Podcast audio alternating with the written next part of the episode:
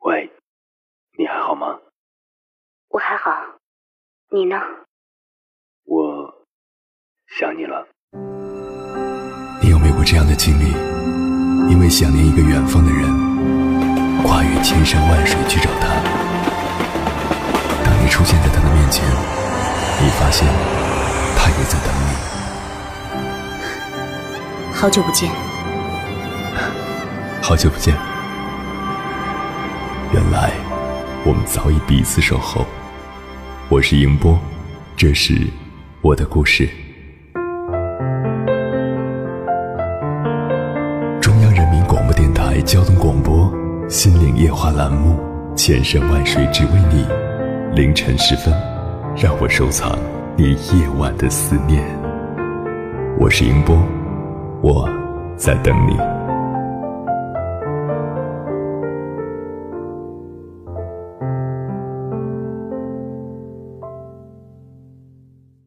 看过一个很简短的小故事，一对新婚夫妇，新娘问：“你说我们下辈子还会在一起吗？”新郎笑着回答说：“啊，你上辈子就问过这个问题了。”这大概是我听过的最浪漫的情话了。有人说，爱情和婚姻就像捡贝壳。不要捡最大的、最漂亮的，要捡自己最喜欢的、最合适的，并且捡到了，就不要再去海滩流连忘返了。凌晨两点，思念跨越千山万水，你的爱和梦想都可以在我这里安放。各位夜行者，深夜不孤单，我是迎波。绰号鸭先生，凌晨的两点到三点，迎波陪你穿越黑夜，迎接黎明曙光。今晚跟朋友们聊的话题是：有多少人一生只为一个人？一花一世界，一叶一追寻。有些人孤独一生都不愿意错爱，写出。曾经沧海难为水，除却巫山不是云的眷恋之情。有些人一生守候只为一人，许下执子之手与子偕老的不老誓言。那么，又有多少人能够做到一生只为一个人呢？关于这个话题，如果你想和我交流，可以编辑文字消息。发送到微信平台“中国高速公路交通广播”，或者我个人的微信公众号“迎播”，欢迎的迎，电波的波，参与节目互动。当然，你也可以关注我的个人微博，我是鸭先生，和我分享您的心声。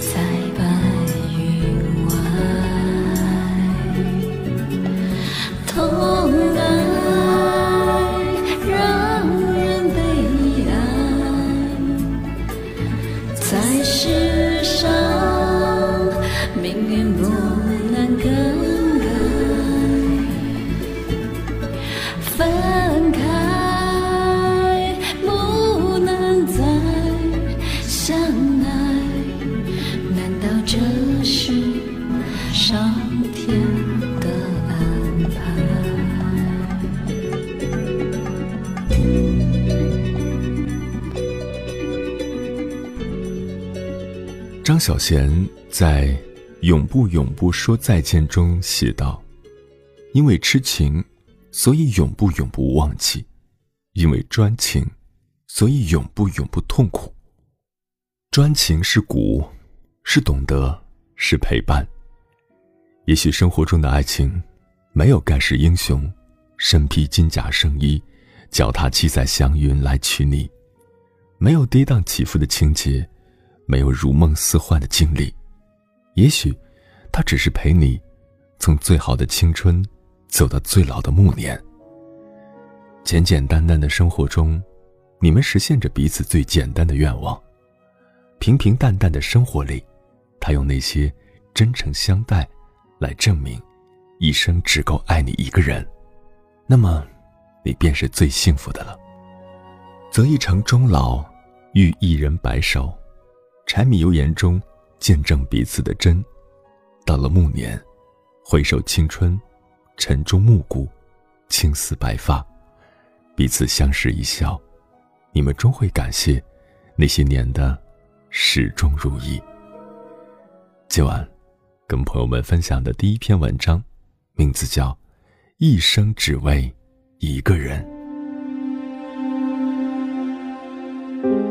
烛光晚餐的桌子两边，坐着男人和女人。我喜欢你。女人一边摆弄着手里的酒杯，一边淡淡的说着：“我有老婆。”男人摸着自己手上的戒指说：“我不在乎。我只想知道你的感觉。你喜欢我吗？”意料中的答案。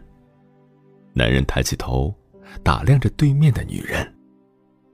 二十四岁，年轻，有朝气，相当不错的年纪。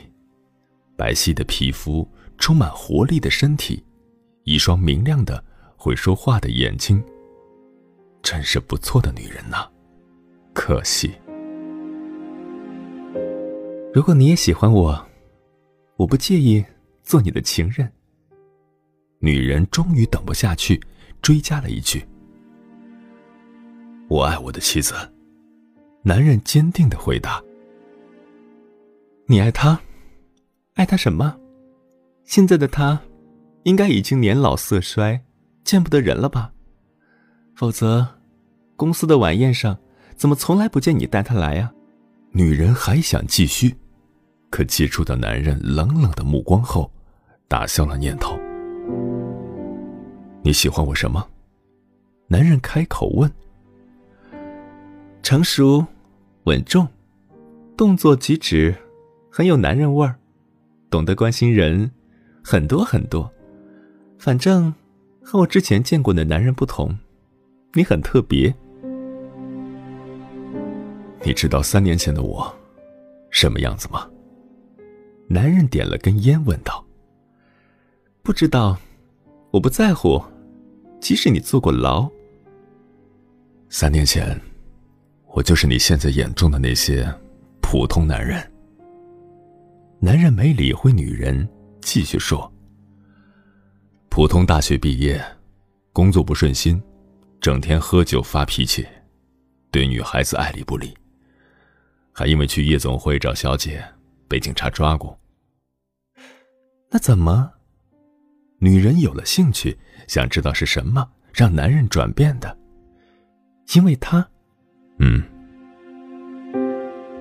他那个人，好像总能很容易的就能看到事情的内在，教我很多东西，让我别太计较得失，别太在乎眼前的事儿，让我尽量待人和善。那时的我在他面前，就像个少不更事的孩子。也许那感觉，就和现在你对我的感觉差不多。那是真的很奇怪。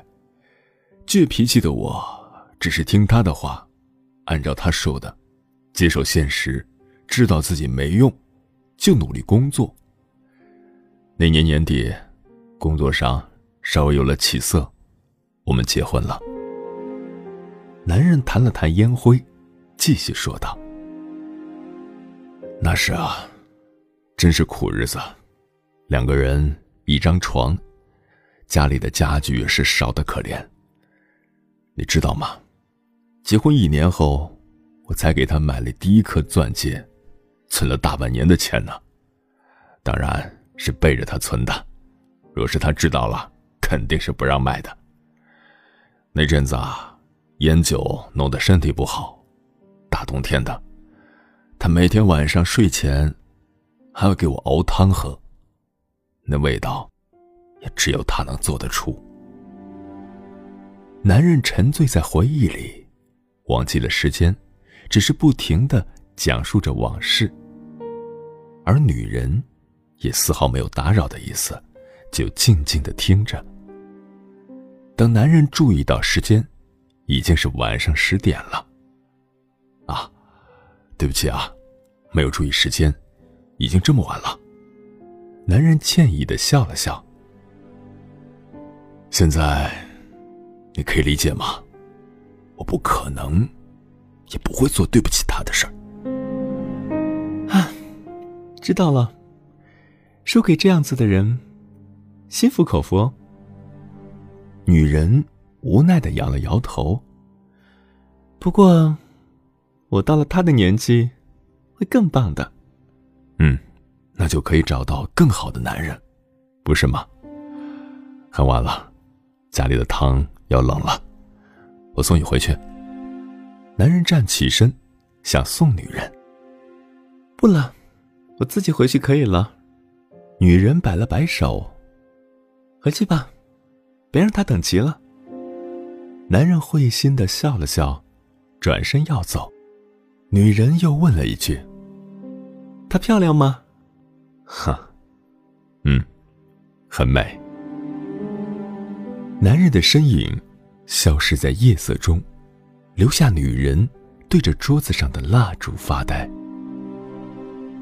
男人回到家，推开门，径直走到卧室，打开台灯，沿着床边坐了下来。老婆。已经第四个了，干嘛让我变得这么好？好多人喜欢我呀，搞不好我会变心。干嘛把我变成这么好，自己却先走了？我我一个人，好孤单啊！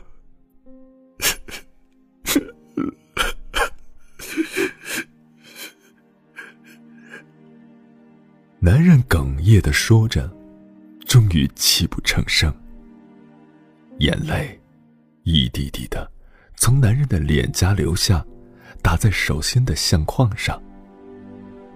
昏暗的灯光下，旧照片里弥漫着的，是已经去世的妻子那淡淡的温柔。有一种思念叫望穿秋水。有一种记忆叫刻骨铭心，有一种遥远叫天涯海角，有一种路程叫万水千山。千山万水只为你，千山万水只为你，正在路上。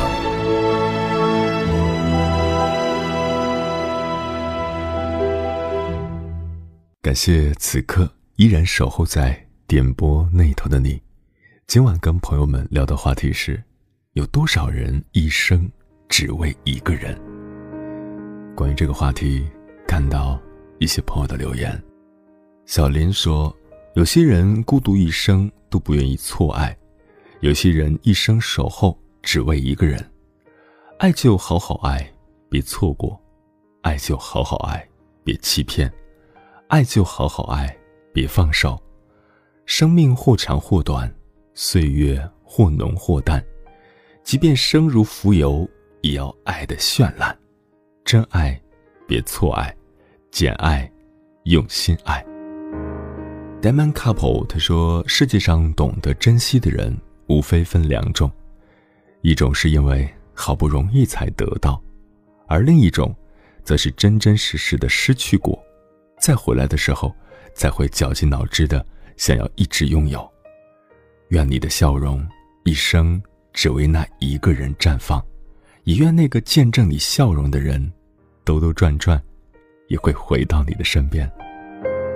落雨心伤分享了《莫负寒夏》中的一段对白：“Summer 想把你私藏起来，只为我一个人所有。”Summer 说。这一生无论聚散，我只为你一个人所有。这样的爱情，总是让我们羡慕，让我们感动，因为在真实的生活里，这样的爱情总是非常的稀缺。心路历程，他说，从家坐火车到新的城市，途中不经意的发现，自己早已在思念过往。人生可能真的是如一趟火车。自己始终不舍在来与去中行驶，在过往的风景中努力寻找自己的宫殿。愿意一生只为一个人、一件事、一个梦，化风衣为彩虹，点缀紫金般的心。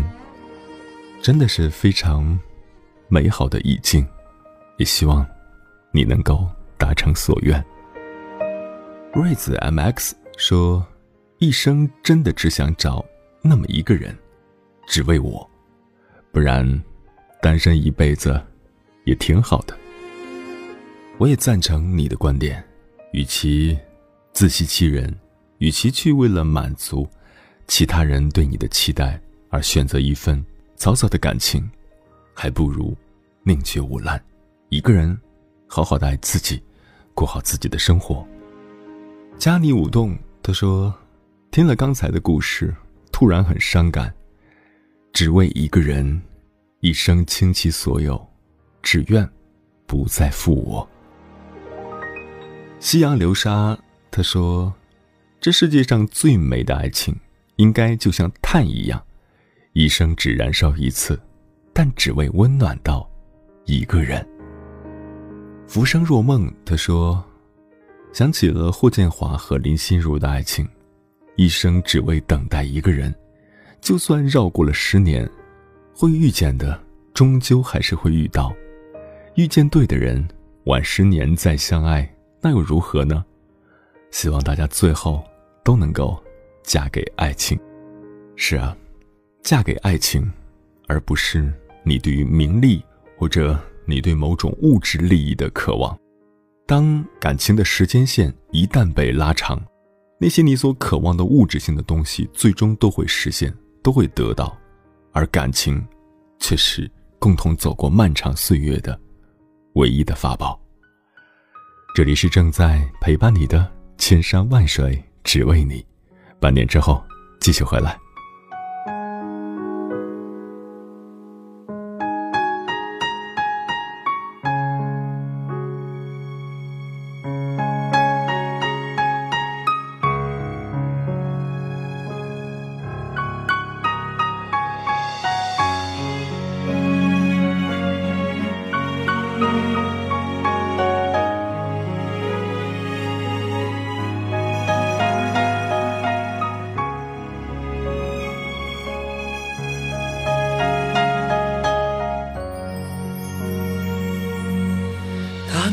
风吹不动秋千，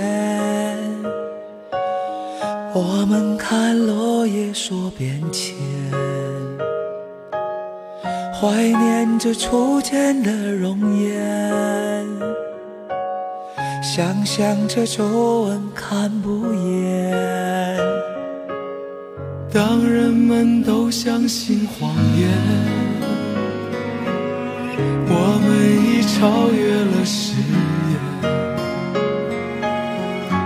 难免为生活改变。你我在成长中互勉，一生有多少个春天，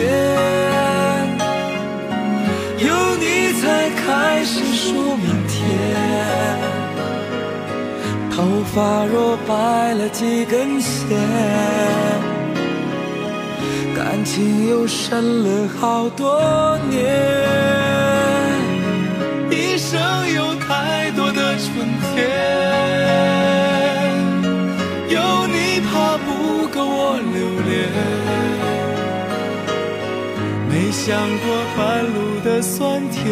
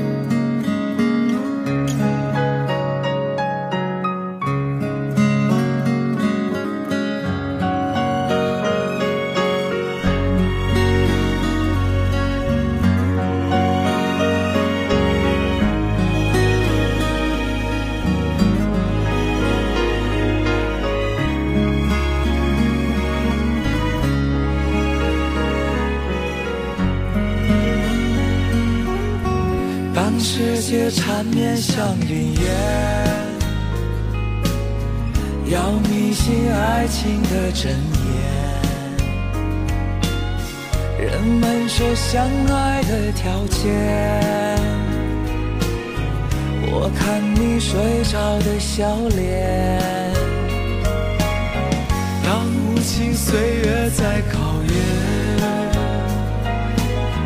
感情为生存变亏欠，哪怕有梦想没实现，有你的岁月才新鲜。一生有多少个春天，有你才开始数明天。头发若白了几根线，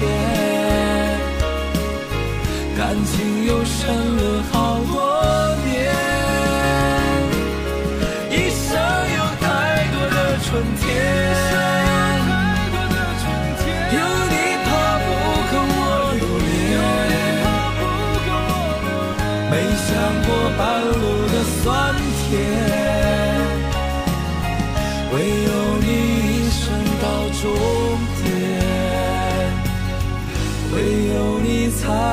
上永远。我只爱有你的人间。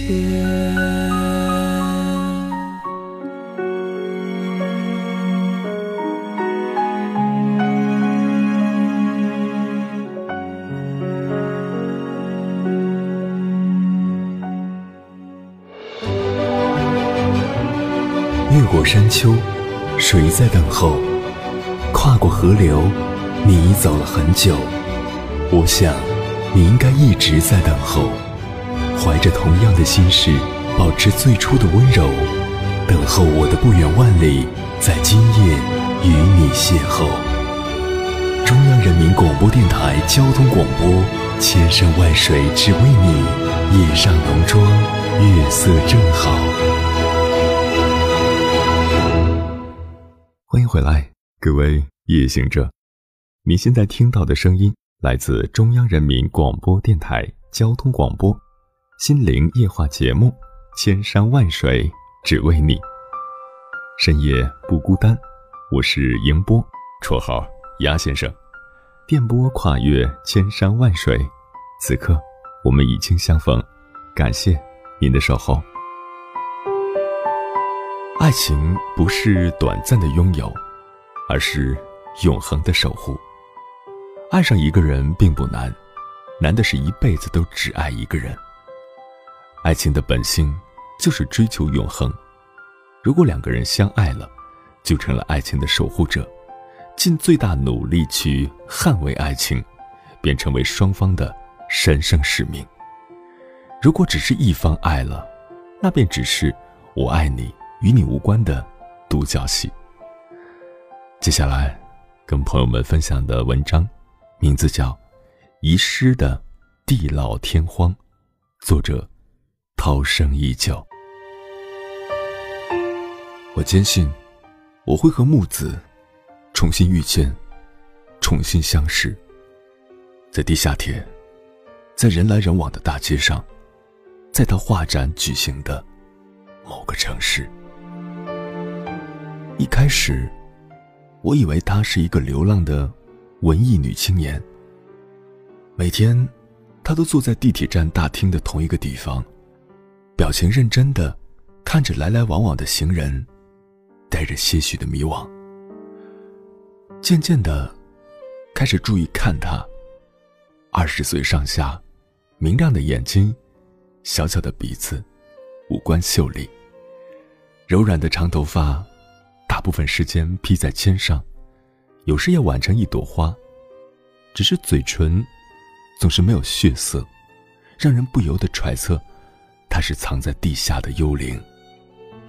有时候，我很佩服他的勇敢，比我勇敢，起码，我还要为了一日三餐，在自己不喜欢的公司混日子，不敢做丝毫的游离。那天周末。公司安排聚餐，并包房唱 K，我对这些一向没有兴趣，早早的找个理由离开了。在街上闲逛了一晚，搭乘最后一班地铁回家，到了终点站，已经是晚上十点多。列车上下来的人寥寥无几，大厅一片静谧。他居然还在，坐在那里，全身被乳白色的光笼罩着。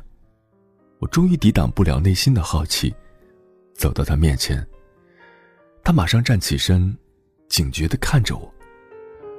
我有些尴尬的对他笑着：“啊，我不是坏人，我只是好奇，你为什么每天都在这里啊？”他似乎松了一口气，唇角枯涩的翘了一下，说：“我只是在看人的表情。”看表情，我讶异的说：“是的，我在画一本画集，画集的主人公是一个人，需要很多表情，所以我在这里观察。”我有些吃惊，没想到得来的是这样的答案。其实，我在这里的收获不大。他似乎没有意识到我的异样，继续说：“我看到的所有人。”都是一般模样，脚步匆匆，神情淡漠。说完，他悠悠的叹了一口气。我想，他一定是来城市不久，否则怎么会不习惯城市的表情？城市里，人们早就被喧嚣和浮躁淹没了，哪里有心思去随心所欲的释放自己的喜怒哀乐呢？这一次。我知道了他的名字。他说，他叫木子。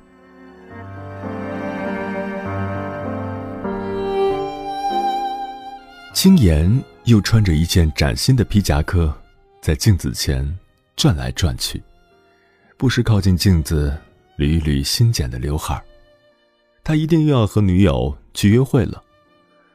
和他住在一起这么长时间，他平均每三个月换一个女朋友。他和我，终究是不一样的人。他在这座城市，活得很好。我对他说起木子，他哦了一声，然后回头，对我诡异的笑着：“哼，你小子是不是动心了？”我哑然失笑。说实话，对木子是有一点好感的。我喜欢这种单纯的女子，对这个世界抱着一种来自本能的天真和好奇，又对这个城市的声色犬马、聒噪喧嚣持有戒心。再见到木子，我看到了他的画儿，画在素描本上，用彩色的铅笔，一页页的翻过去，画的都是同一个人，一个面容清秀的少年。大多数是翘着一边嘴角，笑容痞气而桀骜。这就是你画集里的男主角啊？我问他。是的，他点点头。可是我只是画出了一种表情，别的表情还没有找到适合他的。我把素描本合上，跟他开玩笑说：“人的表情不都是一样的吗？”喜怒哀乐，不过是脸上若干肌肉的组合排列。木子认真的摇头，眼睛里有异样的光芒一闪而过。不对，我的石头不一样。石头，没想到这个帅气的少年有这么难听的名字啊。他听了哥哥的笑，露出两颗白牙，说。是呀，他的名字是不好听，不过，他是独一无二的。这次木子似乎很兴奋，说了很多话，说关于石头的画集，半年后就要出版了，还说出版社对他的作品很满意。我第一次见到他笑的眯成一条缝的眼睛，这是这个城市少有的表情。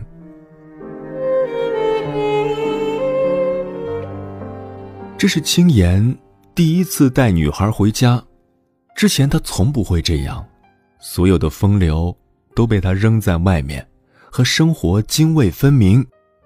我的心里忽然就积满了莫名其妙的愤懑，想用手砸房门，想了想，还是把手放了下来。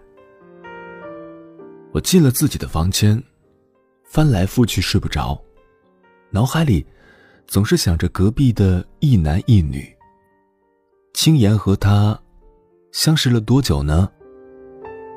也许时间并不是问题，正如我和木子相识不过一个月，却已经深刻于心。只是青岩这小子一向滥情，定是和以前一样的露水情缘吧。上了两个小时的网。终于听到敲门声，青岩问我要不要和他一起出去吃个饭。开门，见到他用胳膊搂着一个女孩的肩膀，那女孩长得苹果似的小圆脸，带着小小的单纯和可爱。青岩看她的表情，也和以往不同，洋溢着幸福和满足。他跟我介绍说，女孩叫心灵。我想，青岩这次是真的动心了吧？于是识相的谢绝了他们的邀请。我继续待在家里，吃完泡面，百无聊赖的躺在沙发上看电视。电话响了，是木子的，言语有些忐忑，想邀请我去他那里看他的画。电话里听我不作声，木子又怯怯的为他的唐突。道歉。其实我的迟疑是因为兴奋，我连忙抑制住心里的兴奋，说了好，然后忙不迭的出了门。是在市郊的一幢破旧的小洋楼里，楼梯爬满了苔藓，在夕阳的余晖里泛着暖暖的光。按照木子说的地址，我上了三楼，他已经倚在门框上。等着我。如我所想的那样，木子一个人住，只是一间单房，除了床和一些必备的物品，就是靠在墙上的很多油画，都是那个叫石头的少年，或撇嘴，或皱眉，或开怀的笑。我在油画面前一幅一幅的走过去，那个叫石头的少年。似乎和他素描本上的有了一点不同，那表情似曾相识。我正要问他，他却挽住了我的胳膊，说：“谢谢。”他的动作不带一点暧昧，是真的对我深怀感激。我的笑容僵在脸上，终于用手拍了拍他的手，说：“啊，要说谢谢的是我，是你让我知道，我还没有被这个城市淹没。”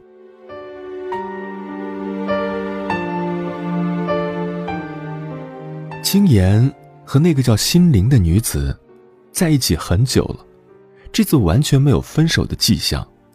我想，这一次，他是真的爱了。不久，青岩说要和心灵搬到城市南端的一个小区，我有些伤感，但是真的替他高兴。只是，在他和心灵亲昵的坐上计程车的后座。青岩高兴的关上车门的那一刻，我的心里还是晃过一丝惶恐。直到计程车在车水马龙里消失成一个小点，我才微微的舒了一口气。独自回到家，我躺在床上，等心跳恢复正常。我给木子打了电话，我说：“木子，我想找你。”木子在那边静默了一下，说了：“好。”这次见到木子，不是在他的家，是在游乐场的摩天轮下面。他一直抬着头看着摩天轮，以至于我走到他的身后，他都没有反应过来。木子穿了干净素雅的棉布裙子，长头发像海藻一样披在肩上。就像一个单纯的孩子，我试探着拍了他的肩膀，他似乎吓了一跳，见到了我，微微一笑，问：“过几天的话，摩天轮会转吧？”我看着旁边立着的那个机器故障抢修中的牌子，说：“啊，也许吧。”离开前，木子用手掌盖着眼睛。抬头认真的凝视了一下那些停在空中的空空的座舱，期盼的点了一下头，说：“我想让石头坐在上面，笑容清澈的朝下面招手。”那天，我带木子玩遍了除摩天轮以外的所有设施，木子很开心，但我终究没有说出那三个字。我爱你，我对自己说，是因为我还没有做好足够的准备向他表白，而不是因为我有些害怕，害怕说出来了，就意味着将要失去。之后的一段时间，我为自己的表白准备了很多，想了各种各样的方法，都被我一一否决。我从来就不是一个善于表达自己感情的人，何况。在我爱的人面前，最终，我带了很多的照片，从小时候到现在，各种各样的表情。我想为木子的画集提供更多的素材。我选了一个阳光灿烂的午后，带着我的礼物，到了木子的住处，在木子的门前犹豫了很久，手指终于落在了那面老旧的。带着精美雕花的门板上，然而，门久久不开。我的心里浮起一种不祥的预感。我把门砸开，我见到了倒在地上的木子，他的手里还拿着画笔，颜料洒在尚未完成的一幅油画上。那幅画里，石头正得意的把脑袋从摩天轮的座舱里伸出来，未完成的笑容。也是灿烂如葵花。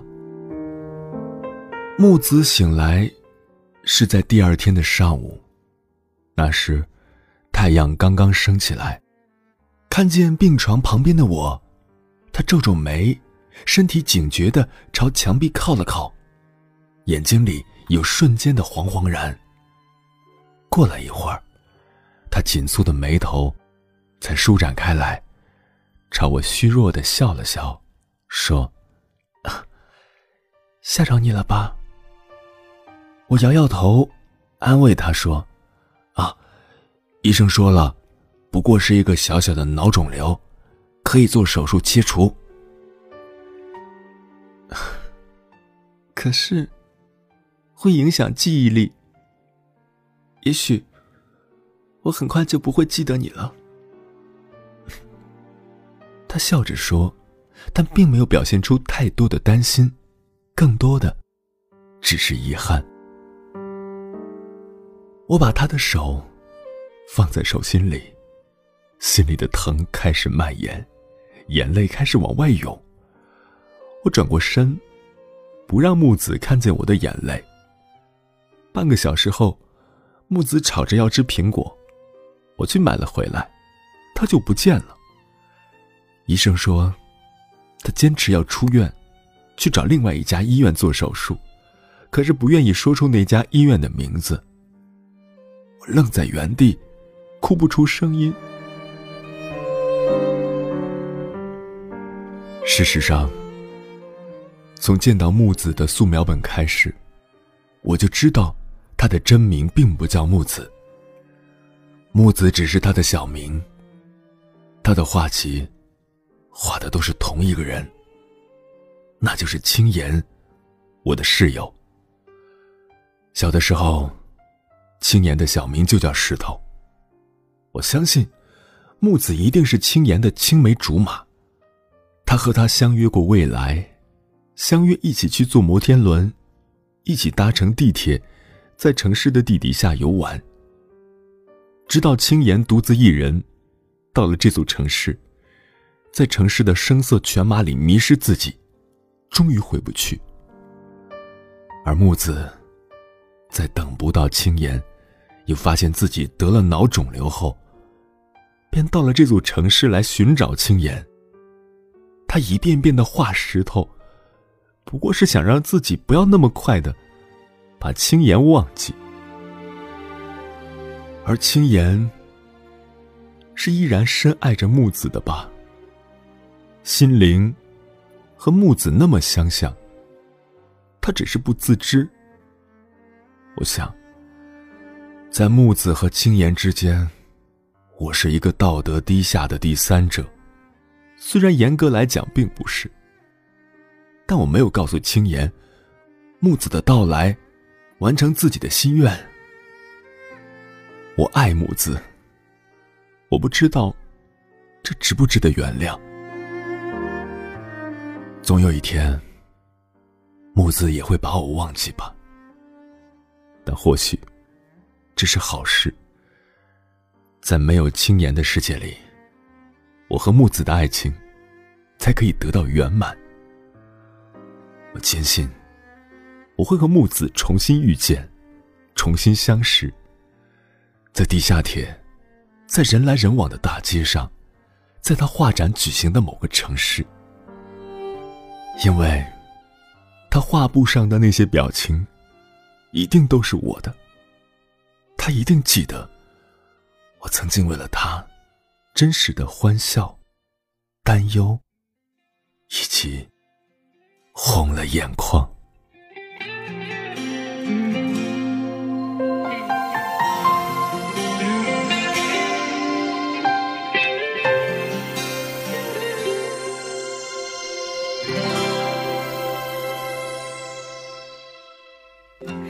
在你的背后，像影子般附和，或者倔强掉头，转身大步就走，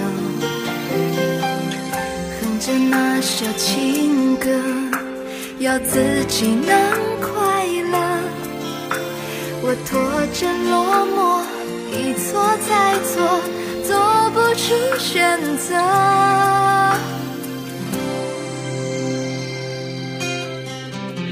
一生只能爱一个，我顾不了太多，守着你做过的空位，想象着你轮廓。谁说一生不只爱一个？我不管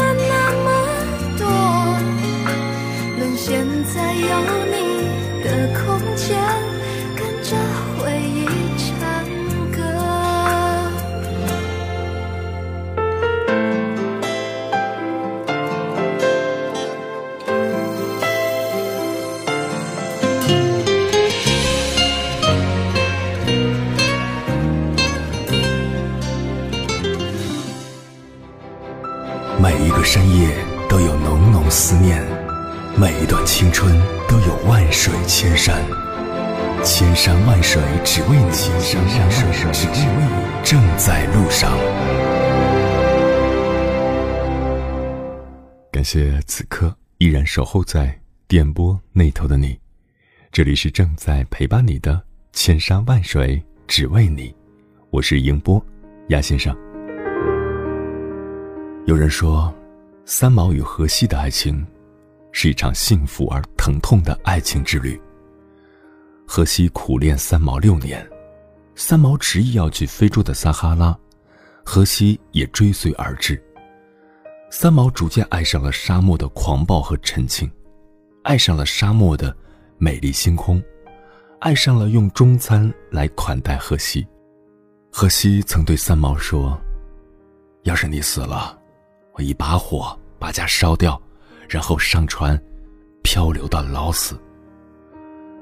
三毛选择了荷西，选择了他最能伸手触摸的幸福。这是三毛作为一个女人最快乐的一段时光。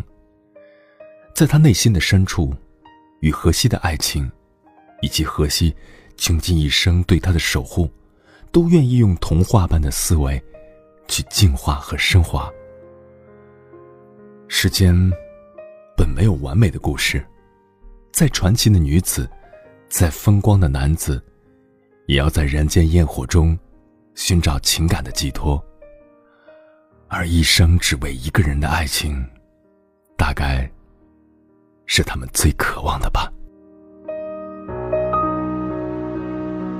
时间过得好快，转眼又要跟各位好朋友说再见了。感谢您收听本期的《千山万水只为你》。如果你对我的节目有什么好的建议，或者想要投稿，可以通过我的个人微信公众号“迎波”，欢迎的迎，电波的波，随时发送留言给我，或者关注我的个人微博，我是鸭先生，和我取得联系。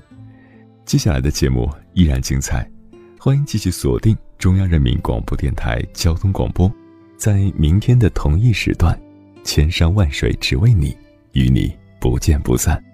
晚安，夜行者们。等待着你，等待你慢慢